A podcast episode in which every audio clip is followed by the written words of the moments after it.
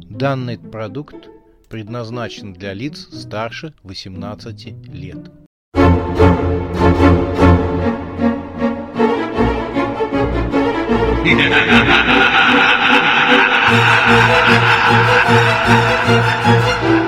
Пощекочи, нервишки.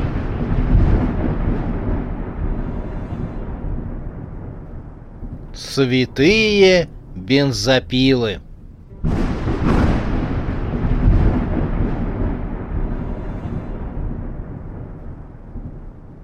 Страхи Алика века. Стук бегущих ног гулко раздавался в металлическом коридоре. Металлическом это значит стены, пол и потолок его были из металла, как в подземном бункере. На потолке горели лампы аварийного освещения. Потлатый человек в ужасе метался по коридору и пытался открыть хоть какую-нибудь дверь. Но все они были заперты.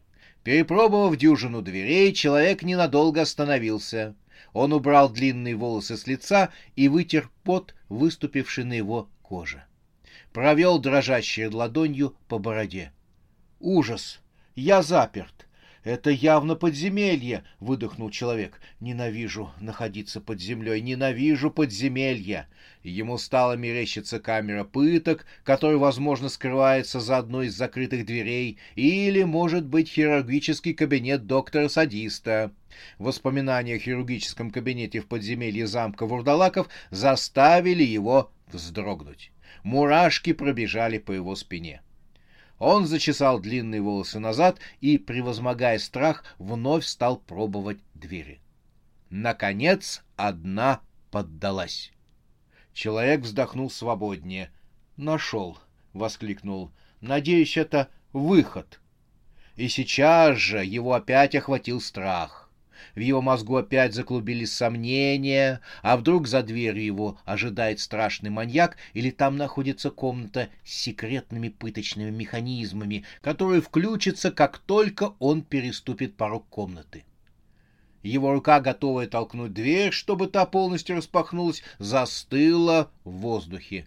«Может, вовсе и не стоит открывать эту дверь?» — подумал он. «Вдруг там мои похитители?» Они тогда поймают меня и вернут обратно в ту комнату, в которой я провел несколько недель. Пока человек думал таким образом, дверь вдруг резко распахнули изнутри, и человек упал внутрь помещения, растянувшись на полу. Потлатый человек поднял голову и застыл от удивления. Он находился в дешевой закусочной.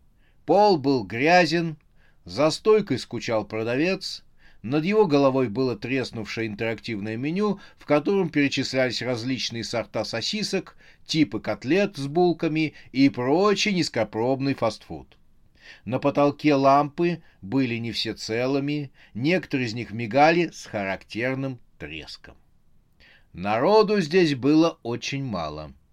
За столиками на порванных диванах сидело несколько одиночек, которые склонялись над бурдой, называемой черный кофе и какими-то объедками. Видок у посетителей был как у бездомных.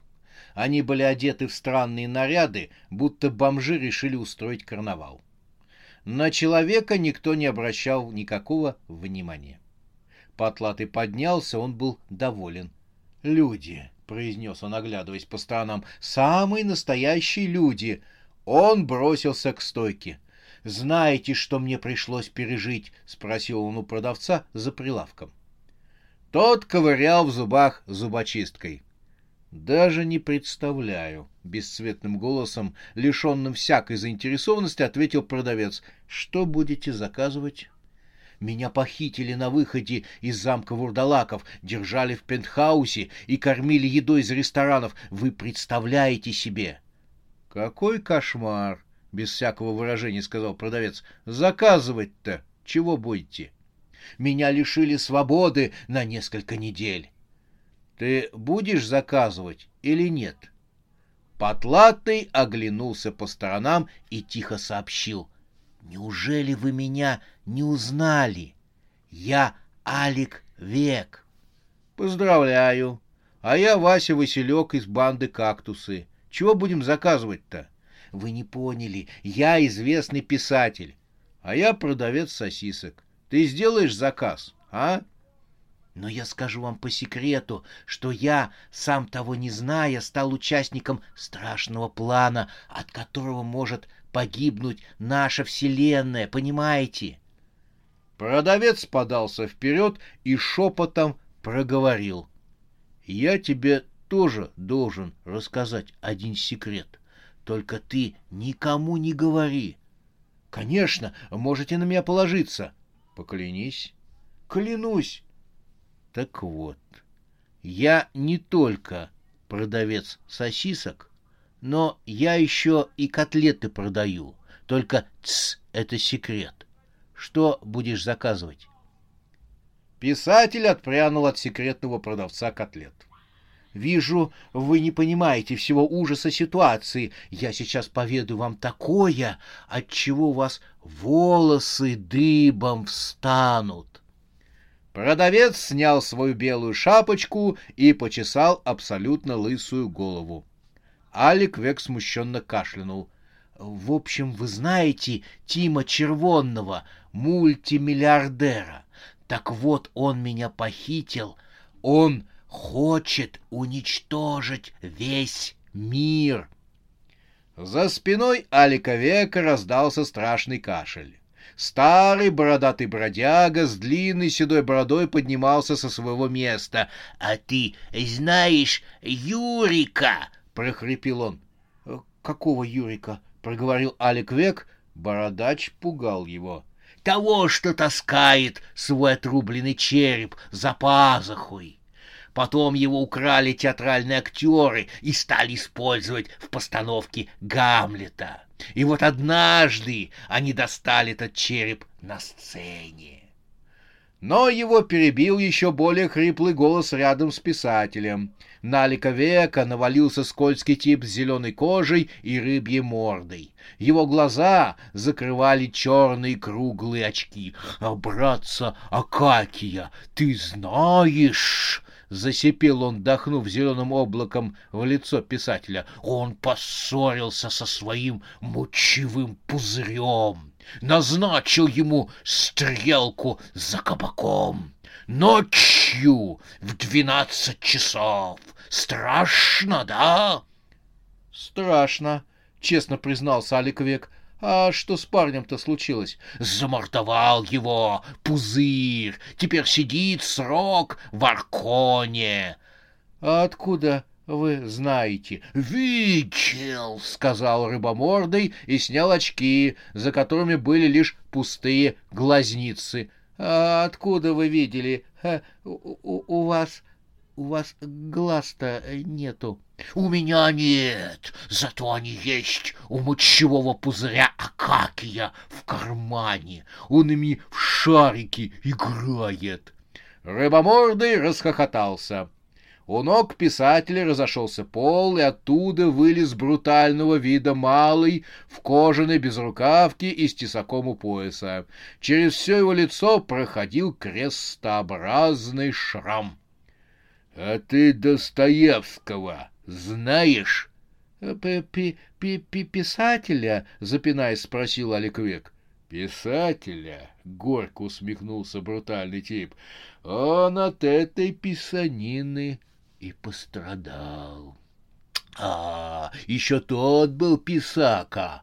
Он командовал кораблем, и в море гальюн засорился а Достоевский очень, очень хотел написать несколько строк, прям глаза на лоб лезли, но он терпел и терпел. К вечеру приплыли в порт. Достоевский в портовый бар.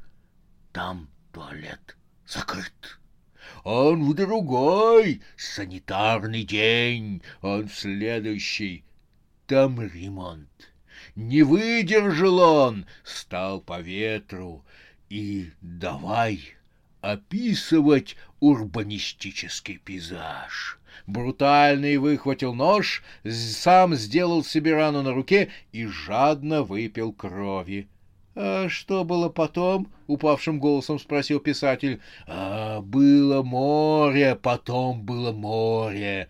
Оно возникло в один момент. Он же долго терпел, очень долго терпел, а город исчез. Смыло его нафиг. Вот к чему приводит желание писать книги. Крышка у кастрюли, стоявшей на стойке, приподнялась, и из нее вылез старик. Конечности у него были механические, в некоторых сочленениях, что давало ему сходство с пауком. Он положил перепуганному писателю одну конечность на грудь и, заглянув своими светящимися глазами в глаза Алика Века, по-отечески спросил, «А Федю Петюнина знаешь?» А, а, а кто это? Его унесли глисты. А, ш что за глисты? Его собственные, не чужие же. Чужим он нафиг не нужен. Это как так? У Феди Петюнина завелись глисты, он их давай травить, а те вышли из него и давай плакать. Куда мы теперь, куда нам идти? Мы бездомные теперь пятое, десятое, а он им и говорит, идите вы к... В общем, они и пошли. Только еще и Федю Петюнина с собой взяли. Писатель шумно вздохнул. «Неужели?» — старик кивнул головой. «Именно так!» «Страх-то какой!» Продавец усмехнулся и сказал. «Вот так-то. А ты нам тут про свои страхи рассказываешь», — сказал он. «Может, сделаешь заказ?» Алик век с сомнением посмотрел на странных окружающих. «Хорошо, только скажите, как мне из этого подземелья выбраться?» Продавец опять почесал затылок. «Это ты про какое подземелье говоришь?» — спросил он писателя. Тот пожал плечами. «Ну, я вроде как э, в бункере. Металлические стены, пол, потолок, двери. В бункере же под землей мы». Брутальный малый бросил пить кровь из своей руки. «Пойдем, приятель», — сказал он, подводя Алика века к иллюминатору, — «посмотри-ка». Писатель посмотрел за стекло и вздрогнул от картины, что развернулась перед его глазами. «Не может быть!» — воскликнул он. «Я что же, в космосе?» За иллюминатором развернулась черная мантия Вселенной, на которой блестели звезды. Почти половину обзора занимала Земля. Она горела голубым светом. Это было красиво. Она казалась такой близкой, что Алик Век даже решил, что может различать города, а на них улицы. «Я в космосе», — повторил он.